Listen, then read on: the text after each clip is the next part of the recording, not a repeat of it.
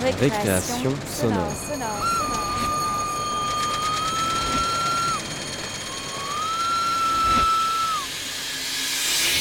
Sur Radio Campus Paris. Bonsoir, soyez les bienvenus à cette nouvelle récréation sonore. Moi, c'est Marcella et celle-ci est ma première récréation sonore de la saison 2016-2017. Ce soir, je vous propose l'écoute des pièces d'un jeune journaliste. À travers une carte postale, une création sonore, un récit et un documentaire, on va explorer les envies et les intérêts de Clément Baudet. Pour démarrer, pourquoi pas un petit résumé? Clément a fait sa formation en journalisme à l'Institut d'études politiques d'Aix-en-Provence. En tant que pigiste et reporter, Clément a connu pas mal de médias. Par exemple, Rue 89, Marianne, France Culture, Les Mouves, Radio-Canada et France Inter. Mais cette récréation sonore commence en 2014 quand Clément commence un long voyage. Récréation sonore. En 2014, Clément part euh, trois mois au Japon.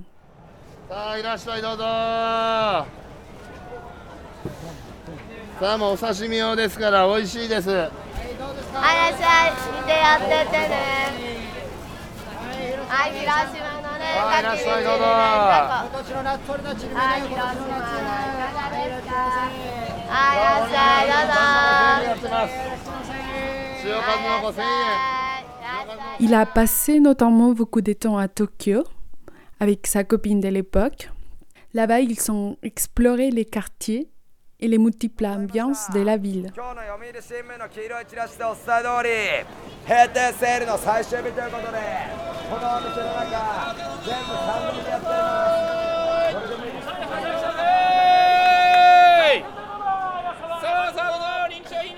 Clément me raconte qu'il prenait du sang au quotidien il enregistrait des rencontres et des situations sans avoir une idée des formes ni des montages précis.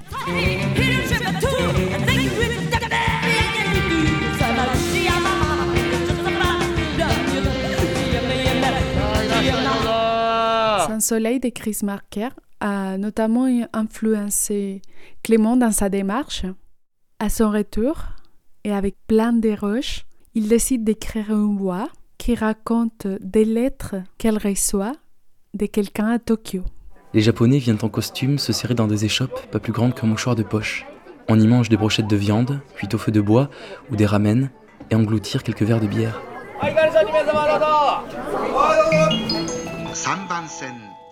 Clément a réalisé Elle m'écrivait de Tokyo en 2015 pour le concours Libération APAJ. Sa carte postale gagne alors le premier prix dans la catégorie Carnet sonore. Et voici Elle m'écrivait de Tokyo. Elle m'écrivait de Tokyo. Elle m'écrivait de cette ville qui l'avait tant fascinée et qui continue de la surprendre. Elle m'écrivait. Dans le quartier de Shinjuku, coincé entre d'immenses buildings, des commerçants résistent à la verticalité des lieux. Quatre étroites ruelles éclairées par des lampions rouges. Les Japonais viennent en costume se serrer dans des échoppes pas plus grandes qu'un mouchoir de poche. On y mange des brochettes de viande, cuites au feu de bois ou des ramen, et engloutir quelques verres de bière.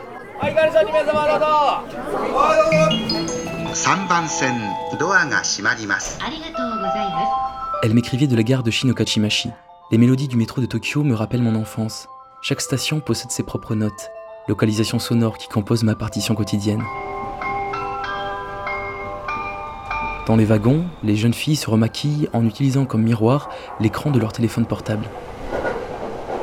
Le soir, à l'heure de pointe, ceux qui ont réussi à s'asseoir s'endorment presque tous, bercés par le rythme de la rame.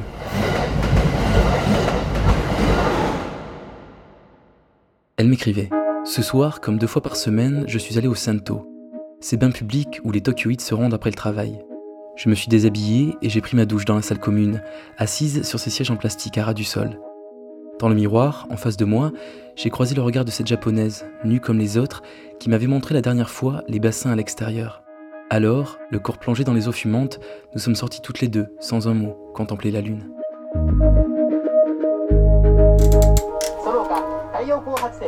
Elle m'écrivait. J'aimerais te faire ressentir la gentillesse des Japonais, leur attention délicate, leur respect envers ceux qui ont fait le voyage jusqu'à leur archipel. Ce n'est pas un peuple austère, bien au contraire, mais un peuple joyeux et raffiné, qui a développé une sensibilité toute particulière que je cherche toujours à décrire.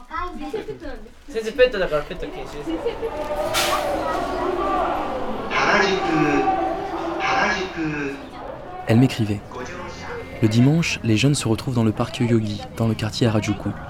Ils répètent avec entrain d'étranges chorégraphies. À côté, des groupes de chorales s'exercent à l'extérieur.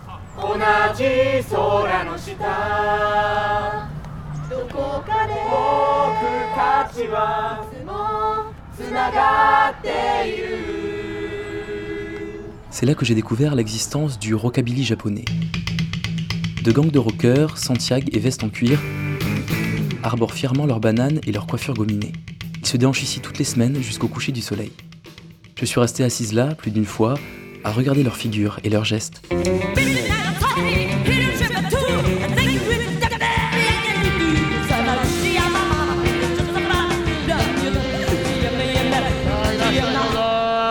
Elle m'écrivait. Sous les rames du métro de Ueno, les Japonais se pressent pour faire leur marché. Œufs de poisson, chaussures, algues séchées. La polyphonie des vendeurs a le pouvoir de me faire oublier l'immensité de la ville. Tokyo, c'est autant de quartiers que de petits villages.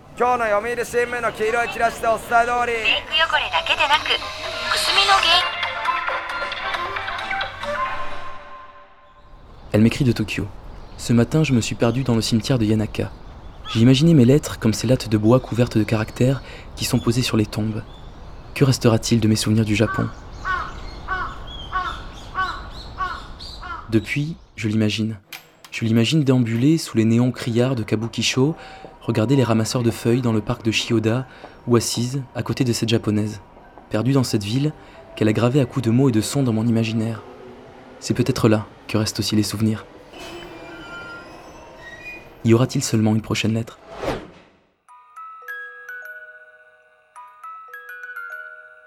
Récréation sonore. Après ces beaux et puissants voyages au Japon, je vous propose de prendre le train sibérien entre Moscou et Vladivostok, en Russie. Nous allons faire 7 jours de train. Notre train s'arrête un soir au plein milieu de la Sibérie. Nous sommes dans la ville de Zima.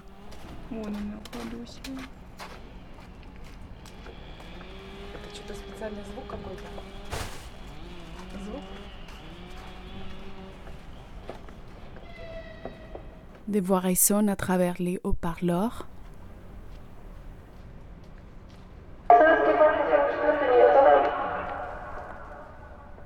Cette création sonore est l'enregistrement brut de ces instants dans cette gare.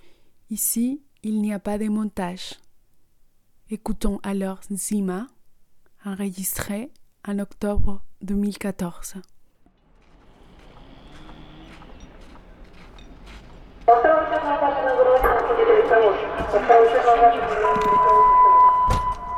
Стукнуть, чтобы они ее не трогали. Ну да, маленькая, маленькая. Ну, я ее сразу увидела. Вон она, Кладусия. Это что-то специальный звук какой-то? Звук?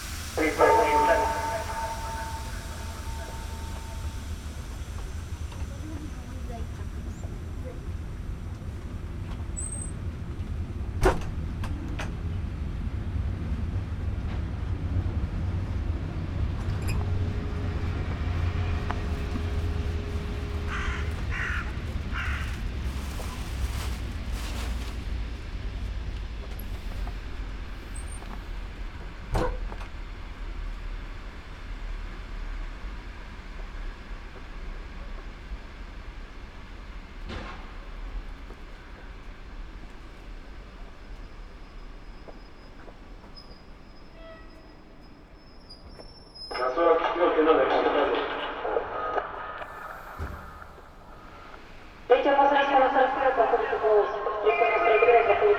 you.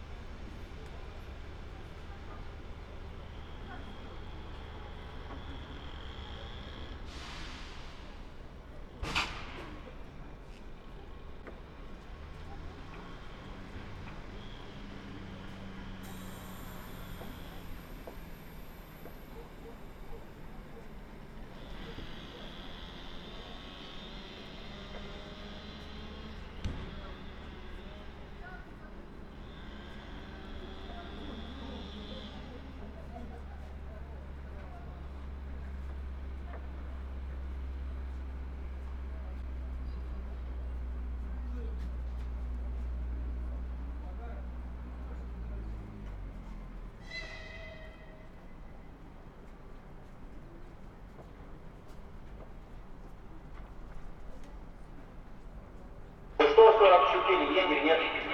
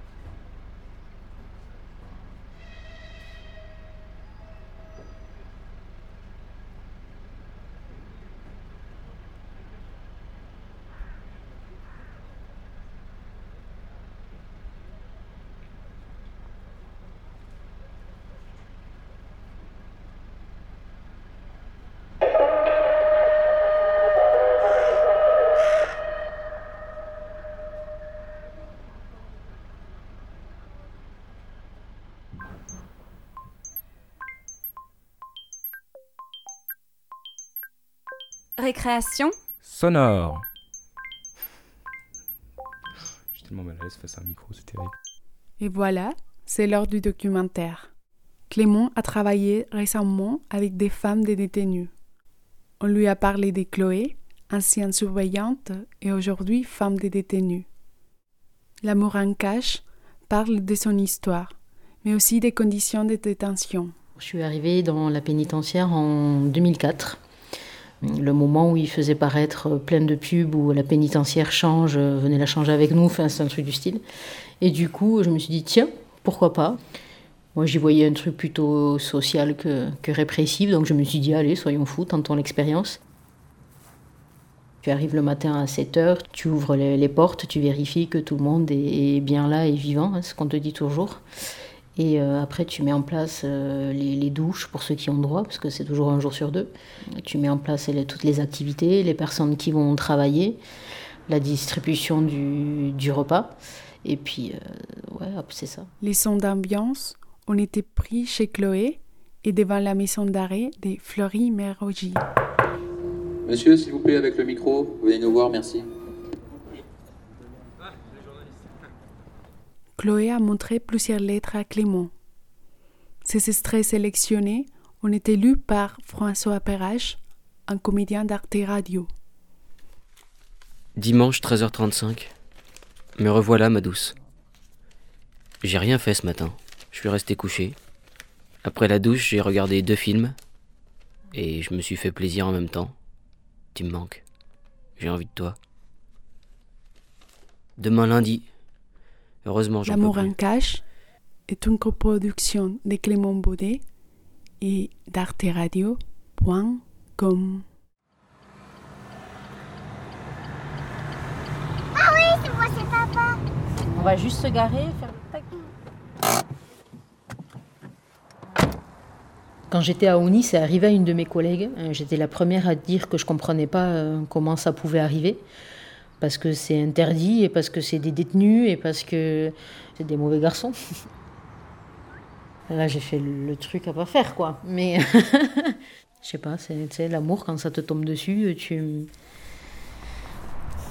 Mais euh, voilà, comme je me suis mariée avec euh, Samuel, du coup, j'ai quitté la pénitentiaire et je suis devenue femme de détenu et bientôt femme d'ex-détenu, j'espère. Ne jette pas, ne jette pas, c'est dangereux ce que tu fais. C'est dangereux ce que tu fais. Donc il est là parce qu'il a pris une peine de, 22 ans. On est ensemble depuis 6 ans, depuis le 1er avril 2010. Et on a ce petit bout qui arrête pas de courir partout. Fais attention, hein, viens, viens. Tu t'approches pas de l'eau. Hein. Non, approche pas de l'eau. Je suis arrivée dans la pénitentiaire en 2004 le moment où il faisait paraître plein de pubs où la pénitentiaire change, euh, venez la changer avec nous, enfin c'est un truc du style. Et du coup, je me suis dit, tiens, pourquoi pas? Moi, j'y voyais un truc plutôt social que, que répressif, donc je me suis dit, allez, soyons fous, tentons l'expérience. Tu arrives le matin à 7 heures, tu ouvres les, portes, tu vérifies que tout le monde est, bien là et vivant, hein, ce qu'on te dit toujours. Et euh, après, tu mets en place euh, les, douches pour ceux qui ont droit, parce que c'est toujours un jour sur deux. Tu mets en place toutes les activités, les personnes qui vont travailler, la distribution du, repas. Et puis, euh, ouais, hop, c'est ça. Là, tu as un autre mirador, on voit pas la personne dedans, mais Là, je te parie, vu qu'ils t'ont vu avec un micro, que ça a déjà été signalé dedans. Hein. C'est obligé. Ministère de la Justice, direction de l'administration pénitentiaire, centre de détention de Melun. Viens, non, on y va. Si, allez, viens. Voilà, c'est un jeu pour lui ici. Allez, viens.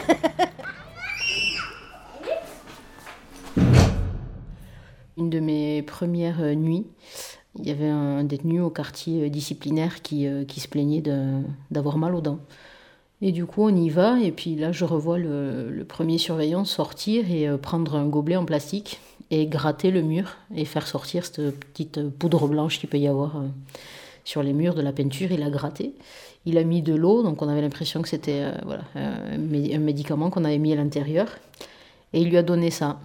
Moi, je l'ai regardé à mes yeux, il a vu que j'étais surprise. Comme il m'a dit, si tu racontes ça, méfie-toi. En rigolant, mais bon, je l'ai bien compris. Et euh, du coup, voilà, je l'ai vu donner ça et je me suis dit, waouh. En arrivant à Poissy, un univers complètement différent, des grosses peines, une ambiance beaucoup plus calme, on va dire, que les surexcités de la maison d'arrêt. Et du coup, je me suis retrouvée à travailler au service euh, scolaire. Et c'est là qu'on s'est rencontrés. Grand, euh, musclé, un regard noir euh, avec des belles locks. Bien foutu, quoi.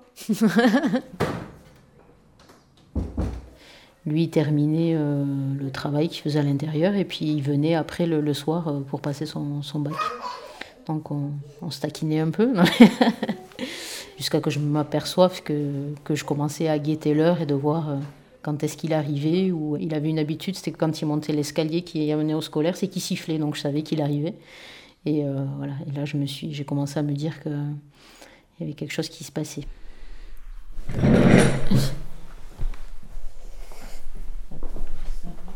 On s'est échangé beaucoup de courriers. Euh, euh, alors quand on pouvait de main à main, sinon il avait un, de ses copains qui des fois faisait le facteur semblant de rien.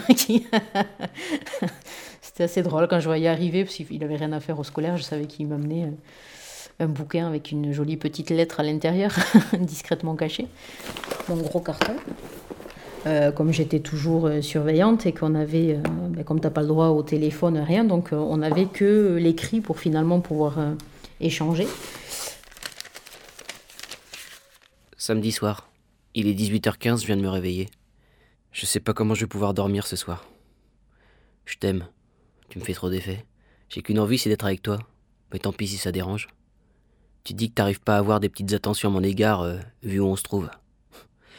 Mon amour, tu dois savoir que je le vois même pas. Parce que tout ce que tu fais, même la plus banale des choses, me comble de bonheur. Sache-le, mon cœur. T'as rien à me prouver. J'ai qu'à te regarder et tout est dit. Alors ça, ça date de quand? De mars 2011. Combien il y en a? Je sais pas. Mais c'est pas le seul carton. Hein. Presque 200, je pense. J'aime bien les, les bad boys. C'est un vrai bad boy pour le coup, physiquement et mentalement. sa façon de, de, voir les choses, sa façon de me regarder aussi. Il me regardait avec, euh, avec amour et je pense qu'il n'aurait pas eu ce regard-là. Je pense que je me serais euh, jamais lancé dans cette histoire si j'avais pas vu ça de, de lui. Alors, qu'est-ce que je peux dire? Je vais bien les choisir, hein, parce que je vais pas tout vous dire. Hein. Dimanche 13h35. Me revoilà, ma douce.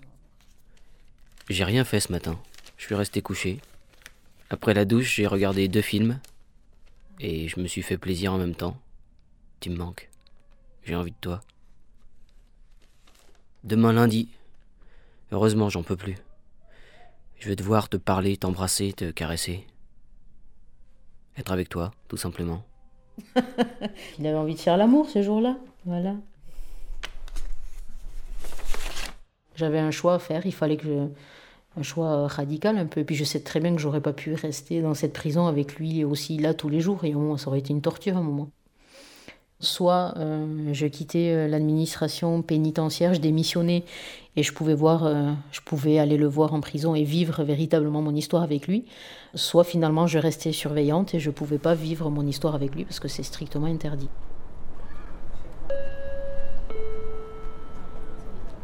Attention s'il vous plaît. Les personnes ayant pris rendez-vous pour la première série des parloirs du bâtiment D1 sont invitées à se rendre au niveau de la porte d'entrée. Conformément au règlement, les téléphones portables, lecteurs MP3, clés USB ou tout autre objet électronique sont interdits à l'intérieur de l'établissement. J'étais hyper stressée de me faire reconnaître et puis de le voir lui pour la première fois en tant que femme. Contente aussi, ouais, contente de le retrouver après, après tous ces mois et euh, pouvoir euh, s'embrasser sans. Autant moi j'ai surveillé euh, un bon paquet d'années, autant là, ouais, moi-même je me sentais surveillée, quoi, pour le coup. Mm.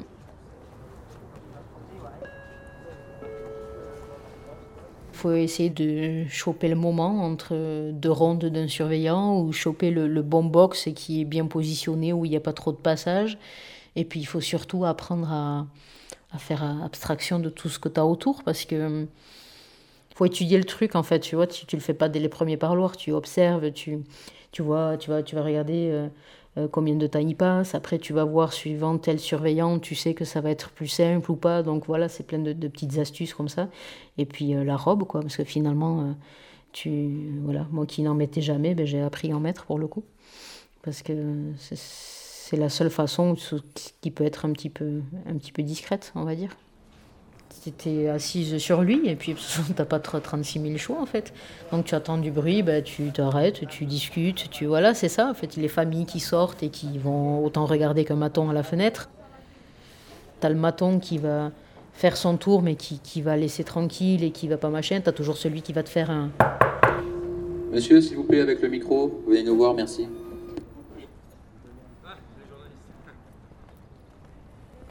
On a décidé de, ouais, de se marier. Donc c'est lui qui m'en a parlé. Alors moi j'aime bien tout ce qui est un peu exceptionnel hein, à ce niveau-là, mais alors, du coup je me suis dit ouais marier en prison c'est plutôt pas mal. Le maire de la ville est venu ce jour-là, donc moi j'avais acheté une big robe de mariée qui a sonné comme pas possible, mais c'était fait exprès parce que j'avais envie de les faire chier aussi. Donc euh, avec plein de ferrailles autour et tout. Donc on est rentré avec les, témoins, on a eu le droit d'amener euh, de quoi manger et de quoi boire. Puis on a fait la cérémonie. Après, on n'est pas resté longtemps. On est resté quoi Une heure ensemble, le temps de manger, tout ça. Puis après, il a fallu euh, partir. Donc, euh, de ne pas avoir eu un moment, euh, ne serait-ce que les deux, même pas cinq minutes, ça a été un petit peu, un petit peu dur.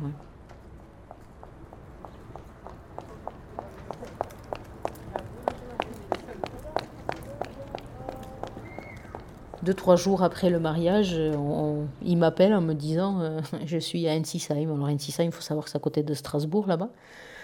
Une nouvelle prison, encore plus loin de, là où on était. Quand il est arrivé là-bas, en plus, j'ai appris que j'étais enceinte. Du coup, quand il est parti à Ensisheim, je l'ai vu les, deux, trois premiers mois, mais après, j'ai pas pris le risque de, faire euh, la route ou quoi là-bas. Donc, du coup, il m'a pratiquement jamais vu enceinte, à part en photo. C'est lui. Allô? Qu'est-ce que je fais Si tu savais? Moi, ce que j'attendais d'un homme, c'est euh, bizarrement la, la présence. Et euh, voilà, ce qui peut paraître bizarre parce qu'au final, il n'est pas là. mais euh, j'ai eu des ex à moi qui étaient présents, mais physiquement, mais qui n'étaient pas là avec moi dans ma vie. Et euh, ouais, je ressens vraiment sa présence au, au quotidien. Oui. ben oui. Hmm. On en reparlera quand tu seras là, de toute façon. Allez, ouais, euh, on, va, on va chez Nati après, pour le, pour le week-end, ok? Allez, je t'aime, bisous. Quand j'ai accouché, j'ai demandé euh, tout de suite un permis, parce que même à cet âge-là, ils ont besoin d'un permis pour pouvoir rentrer. Moi, j'estimais que le, pour faire le lien, il avait besoin de le voir tout de suite. T'es réveillé Oui. T'as fait dodo? Oui. Oui.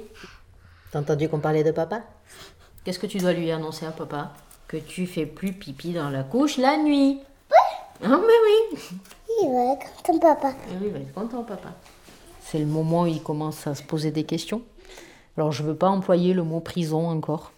Expliquer le sens de la prison à un enfant de 3 ans, c'est pas. On est go? Oui Zou Je... Samuel, il faut savoir qu'il a pris euh, 20 22 ans pour, euh, pour homicide hein, sur, euh, sur son ex. J'ai ca- j'ai caché mon histoire à ma famille parce que je savais très bien que c'est c'est quelque chose qu'ils auraient, enfin, qu'ils comprennent pas. On peut se dire que, que je, je- je peux ne pas être en sécurité quand il va sortir. Moi, j'ai pas peur. Je connais tout- toute son histoire et toute sa vie en détail. J'ai pas de, n'y a pas de secret à ce niveau-là, donc je me, j'ai pas peur en fait du tout. Qu'est-ce que tu fais? T'en veux pas, hein Fais attention. Quand tu fais ça. Allez, descends. La pénitentiaire, c'est complètement derrière moi. J'ai changé de, de métier. Je suis conseillère à l'emploi. Je travaille dans l'insertion maintenant. Il pourrait sortir dans, dans les mois qui viennent. On va rentrer à la maison Grand max, euh, année 2017, euh, il sera dehors. Allez, dans ta main. Les projets, ça va être de, de vivre ensemble déjà, tout, tout simplement. Après, notre grand projet, c'est de partir vivre, vivre aux Antilles. Radio. Parce qu'il a toujours vécu aux Antilles. hein. La, la seule vie qu'il a en France, c'est en détention. Mais euh, il me tarde. Allez, viens. Prendre cet avion, ce sera une façon de laisser aussi euh, tout ça derrière et de, et de se dire, allez hop, on recommence tout ailleurs et on repart à zéro. Attention le trou. Passe bien les planches.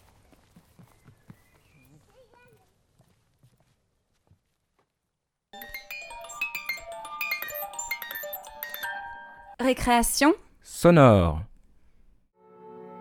Pour finir, nous nous plongeons dans un sujet difficile et dur, les suicides et la folie. On va écouter d'abord Fuir, le récit de Thibaut, un jeune qui raconte sa fuite avec de la légèreté et de l'humour. L'habillage sonore a été choisi pour soutenir sa narration. J'ai 23 ans, euh, je viens d'arriver à Toulouse, effervescence. euh, première fois que j'habite dans une grande ville comme ça. Enfin, c'était la plus grosse ville dans laquelle j'avais pu vivre. Mais bon, c'était mon premier boulot. J'étais toujours un peu en mode, euh, c'est la fête quoi. Taf en or, euh, une espèce. euh, je postais dans développement dans une boîte de, logiciels. Euh, Je m'installe en colocation avec trois autres musiciens. il y a souvent beaucoup de monde à la maison, on sort pas mal, on fait la fête comme il faut, et voilà, du coup, espèce de truc comme ça où on a 23 ans, c'est possible de se coucher à 5 heures, de se lever à 7 heures et de commencer une journée, puis de faire la même chose le lendemain et le surlendemain. C'est euh, à quoi ça sert de se reposer, quoi? À quoi ça sert de dormir, quoi... Enfin, genre, tu vas rater plein de choses si tu dors. Enfin, c'était comme ça que j'étais, quoi. C'était euh, vraiment euh, ce truc-là, quoi. Un dimanche, je, je rentre euh, de, mon week-end, je sais plus trop où j'étais, euh, et j'ai pas vraiment dormi depuis la, semaine d'avant, donc euh, je sens bien que je commence à être un peu fébrile, à fleur de peau, super sensible.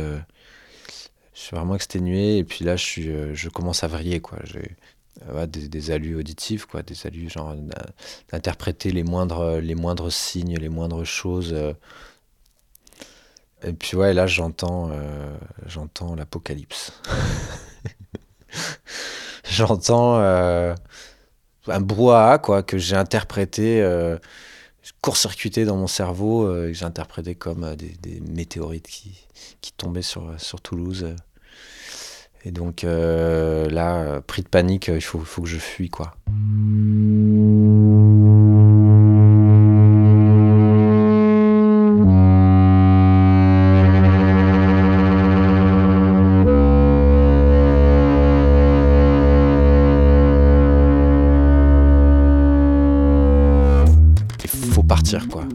C'est Babylone qui s'effondre euh, sous l'apocalypse. euh.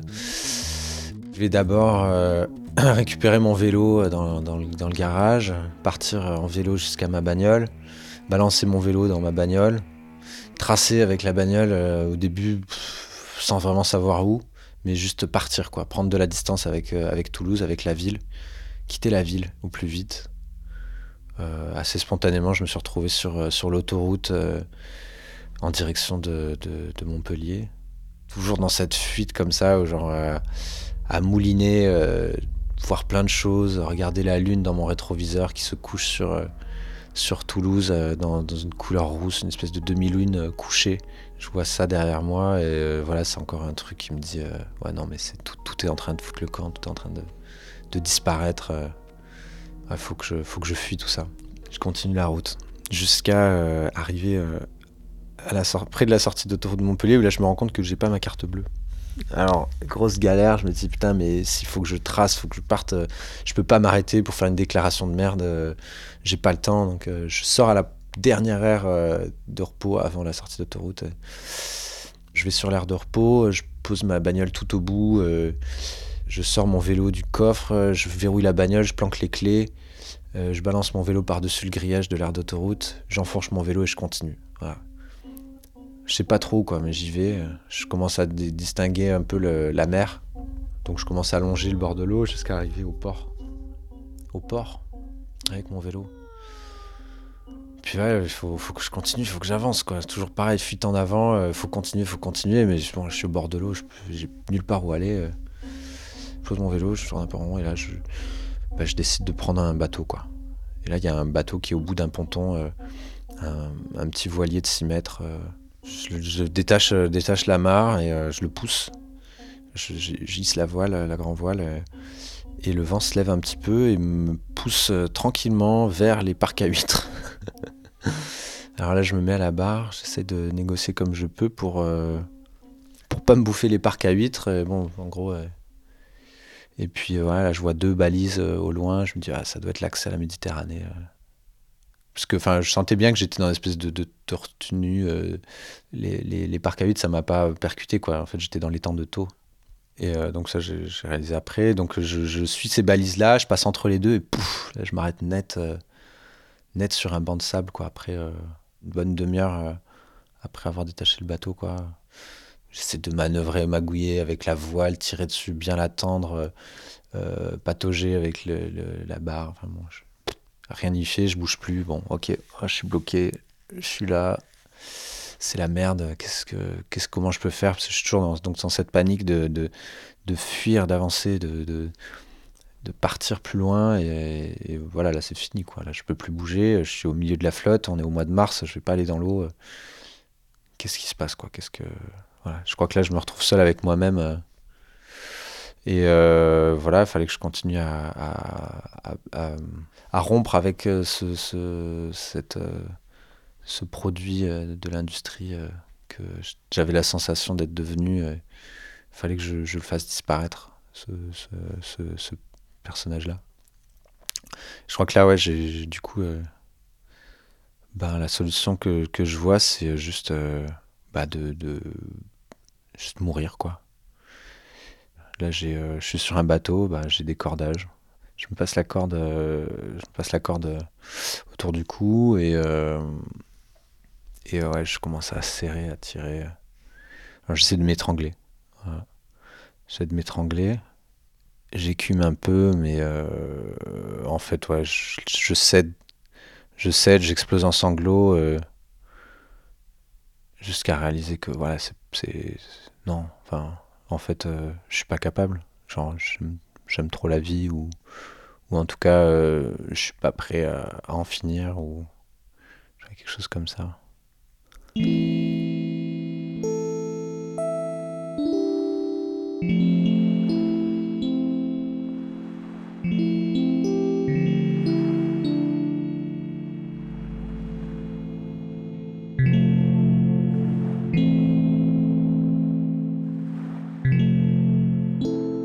C'est l'aube. Il commence à avoir un peu de lumière. Comme il y a un peu de vent, il y a le, bruit des, haubans. Euh. Comme j'ai mal tendu la, grand voile, on entend, le, on entend la voile, euh, la grand voile qui claque un peu là, sais, comme un, grand drap qui vole au vent. Je reprends mes esprits tranquillement. Ça m'a pris la journée, je crois, parce que j'ai envoyé un texto à ma mère pour lui expliquer où est-ce que j'étais. Genre, ouais, je suis au milieu d'un lac avec un bateau. Il faut appeler la capitainerie. Je me suis pris un banc de sable. Ah bon, truc trop improbable. Mec super sympa. Ils arrivent assez rapidement. Enfin, le temps de me localiser parce que je m'étais un peu foiré dans les indications. Et puis là, au port, bah, il y, a, la gendarmerie qui m'attend. parce que j'ai volé un bateau quand même. Ils me ramènent au poste empreintes, questions, euh, dépositions, euh, ça prend du temps. Ma mère, mon beau-père et mon frère sont, sont, arrivés, ils sont venus me chercher. Ils étaient vraiment paniqués, quoi. ils comprenaient tellement pas. Ils sont arrivés assez rapidement. Bon, ils me laissent repartir. Euh, voilà, juste ils ont compris que, j'ai eu un moment d'égarement. Le lendemain, le gars, j'appelle le propriétaire du bateau pour m'excuser. On avait chopé le, numéro à la capitainerie du gars. Et j'appelle, euh, je dis ouais monsieur, je suis désolé, tout ça. Je sais pas ce qui m'a pris, euh, j'ai fait un burn-out, parce que le burn-out c'est le mot... Euh, on m'a expliqué que ça s'appelait comme ça, ce que j'avais fait. Bon, certes, c'est bien imagé. le mec il me dit, oh, vous savez, ça, ça arrive à tout le monde, hein, péter un plomb. ça m'a vachement rassuré. Ça m'a vachement rassuré parce que parce que euh, tu es là, tu te sens con. J'ai fait un truc euh, genre complètement, complètement dément. Et, et genre, en fait, euh, j'ai aucune excuse. Enfin, je sais pas du tout comment justifier ce que j'ai fait, quoi. Puis t'as un mec au bout du fil qui te dit Ça arrive à tout le monde. Genre, c'est pas grave.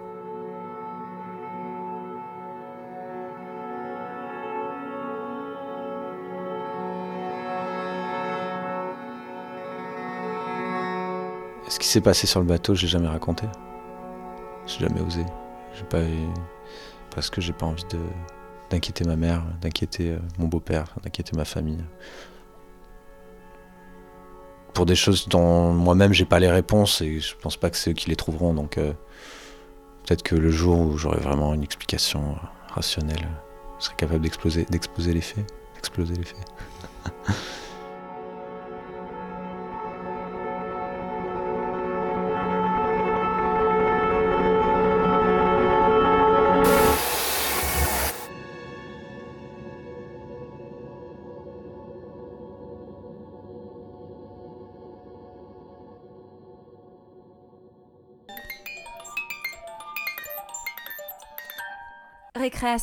Sonore. La chute est un récit d'un jeune parisien. Il a été réalisé dans la même période que celui de Thibaut, Fuir, la pièce qu'on vient d'écouter.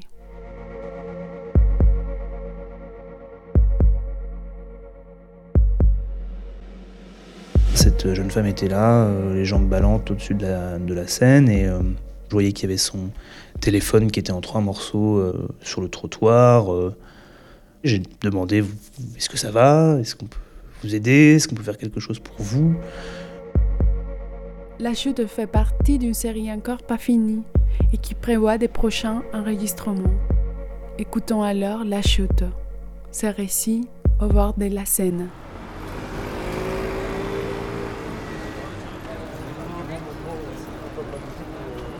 C'était un soir de semaine à Paris, après la dernière séance euh, d'un cinéma de Montparnasse. Je rentrais euh, vers euh, le domicile de ma compagne avec elle, donc pour rentrer. Quoi. Et donc il a fallu traverser la Seine, prendre un pont.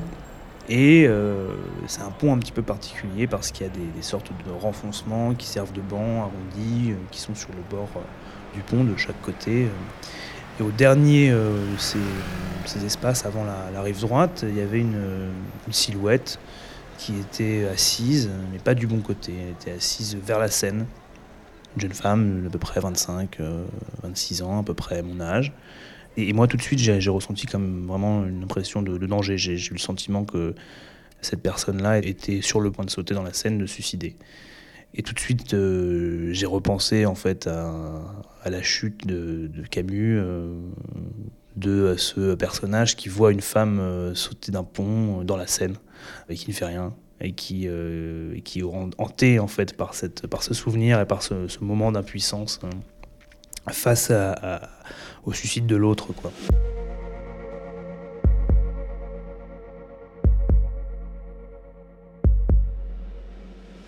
Cette jeune femme était là, les jambes ballantes au-dessus de la, de scène et je voyais qu'il y avait son téléphone qui était en trois morceaux euh, sur le trottoir. euh. J'ai demandé est-ce que ça va? Est-ce qu'on peut vous aider? Est-ce qu'on peut faire quelque chose pour vous? Elle n'a pas réagi au départ. Elle a fini par nous demander de partir, de la laisser tranquille, de la laisser toute seule, qu'elle avait besoin d'être seule, et on ne sait vraiment pas quoi faire. Quel geste avoir attraper le bras de cette personne, essayer de la faire revenir euh, de force euh, du bon côté euh, du parapet. J'avais peur d'être brutal, j'avais peur de, peut-être d'empirer les choses. Bon, il y a vraiment ce- cette- on est sur le fil, on est sur le fil et on a vraiment, on ne sait pas comment faire pour euh, ramener la personne à, à la raison. Je ne sais pas si c'est une question de raison ou en tout cas tout simplement euh, faire en sorte que ça aille mieux on cherche les mots, on essaye de, se dire voilà, je lui demande est-ce que, vous voulez en parler, est-ce que vous voulez parler de ce qui s'est passé, ça peut sûrement s'arranger, Euh, il y a sûrement une solution, il y, y a plein de gens qui vous aiment, j'en suis sûr, euh, c'est euh, tout ce que je pouvais lui dire était vraiment accueilli avec euh, beaucoup de, rejet en fait. Cette personne évidemment voulait être euh, tranquille, toute seule. Et j'avais le sentiment, et je lui ai dit d'ailleurs, je sais très bien que vous n'avez pas envie que je sois là, mais c'est comme ça, euh, je veux pas vous laisser toute seule face à la scène, quoi. Enfin, c'est pas possible. Et finalement, bon, le ton s'est un petit peu apaisé, s'est un petit peu calmé. Je me souviens de lui avoir demandé son prénom, Emmanuel. Et puis, bon, petit à petit, j'ai eu le sentiment que le danger était passé. Son téléphone était en morceaux par terre et j'ai remarqué qu'elle remettait la batterie de son téléphone en fait. Quelqu'un qui remet sa batterie de téléphone ne va pas se suicider. Donc j'étais, c'est aussi la raison pour laquelle j'étais un peu rassuré.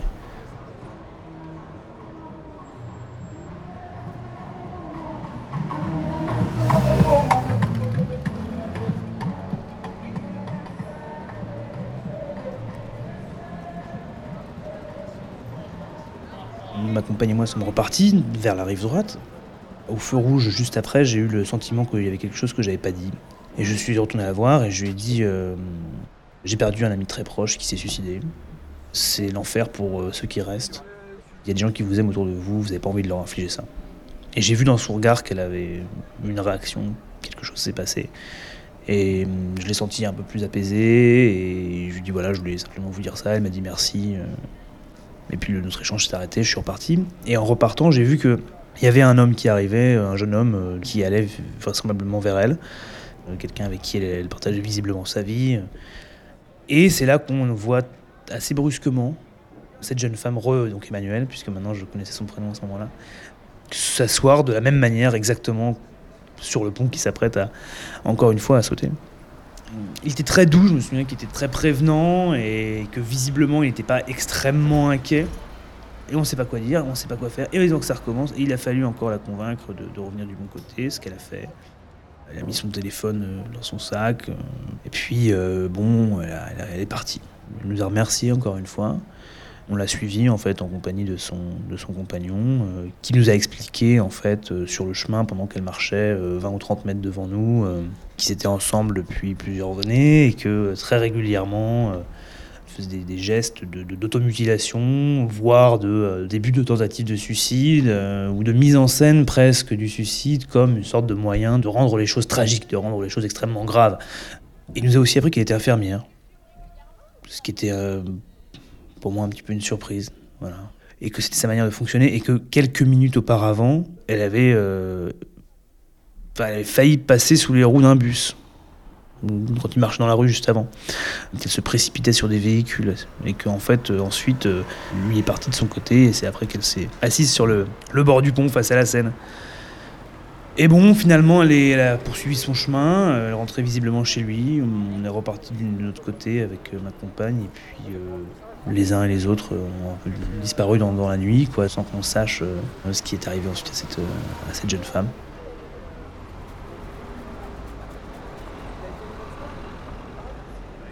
J'y repense assez régulièrement.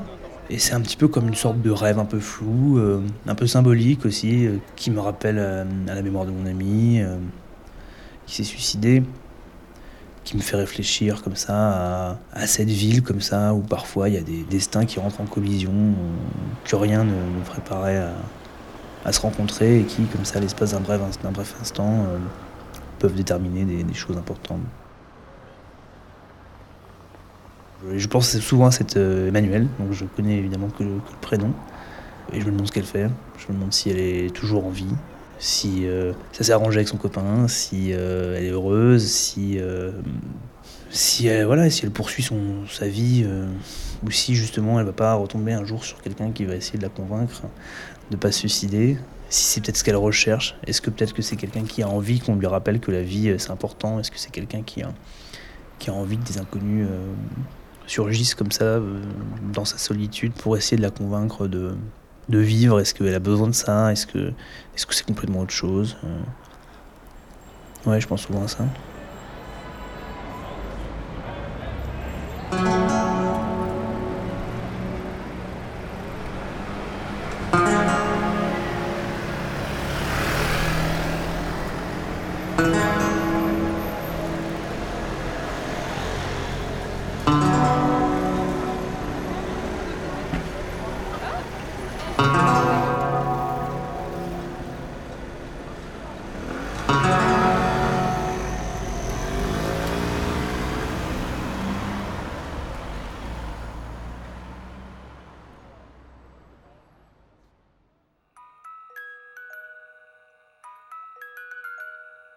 Récréation sonore.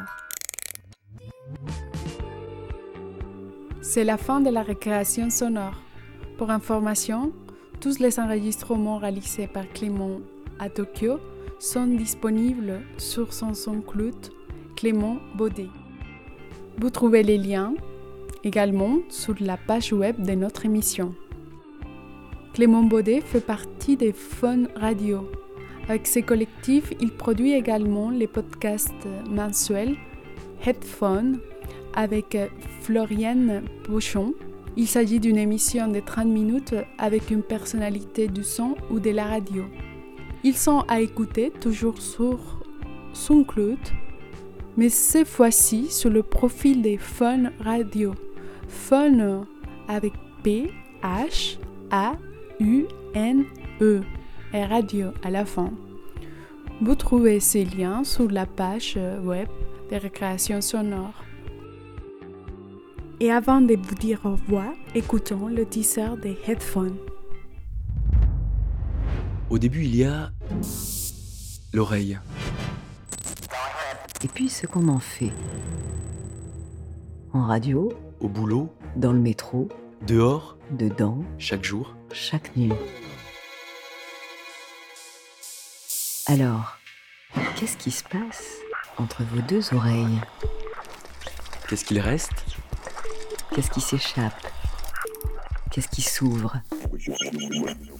Et qu'est-ce qu'il y a de spécial dans celle des magiciens du son d'aujourd'hui? Qu'est-ce qu'elle a mon oreille Vous êtes Torino Headphone. Libre écoute. Et questions perchées. 20 minutes tous les mois pour partager des terrains d'entente. Vous pouvez répéter la question? Fonradio.com Je remercie Clément pour son aide et nos échanges par mail et téléphone. Et n'oubliez pas que la récréation sonore vous attend ici sur Radio Campus Paris le dimanche prochain à 18h. Bonne soirée. Récréation sonore.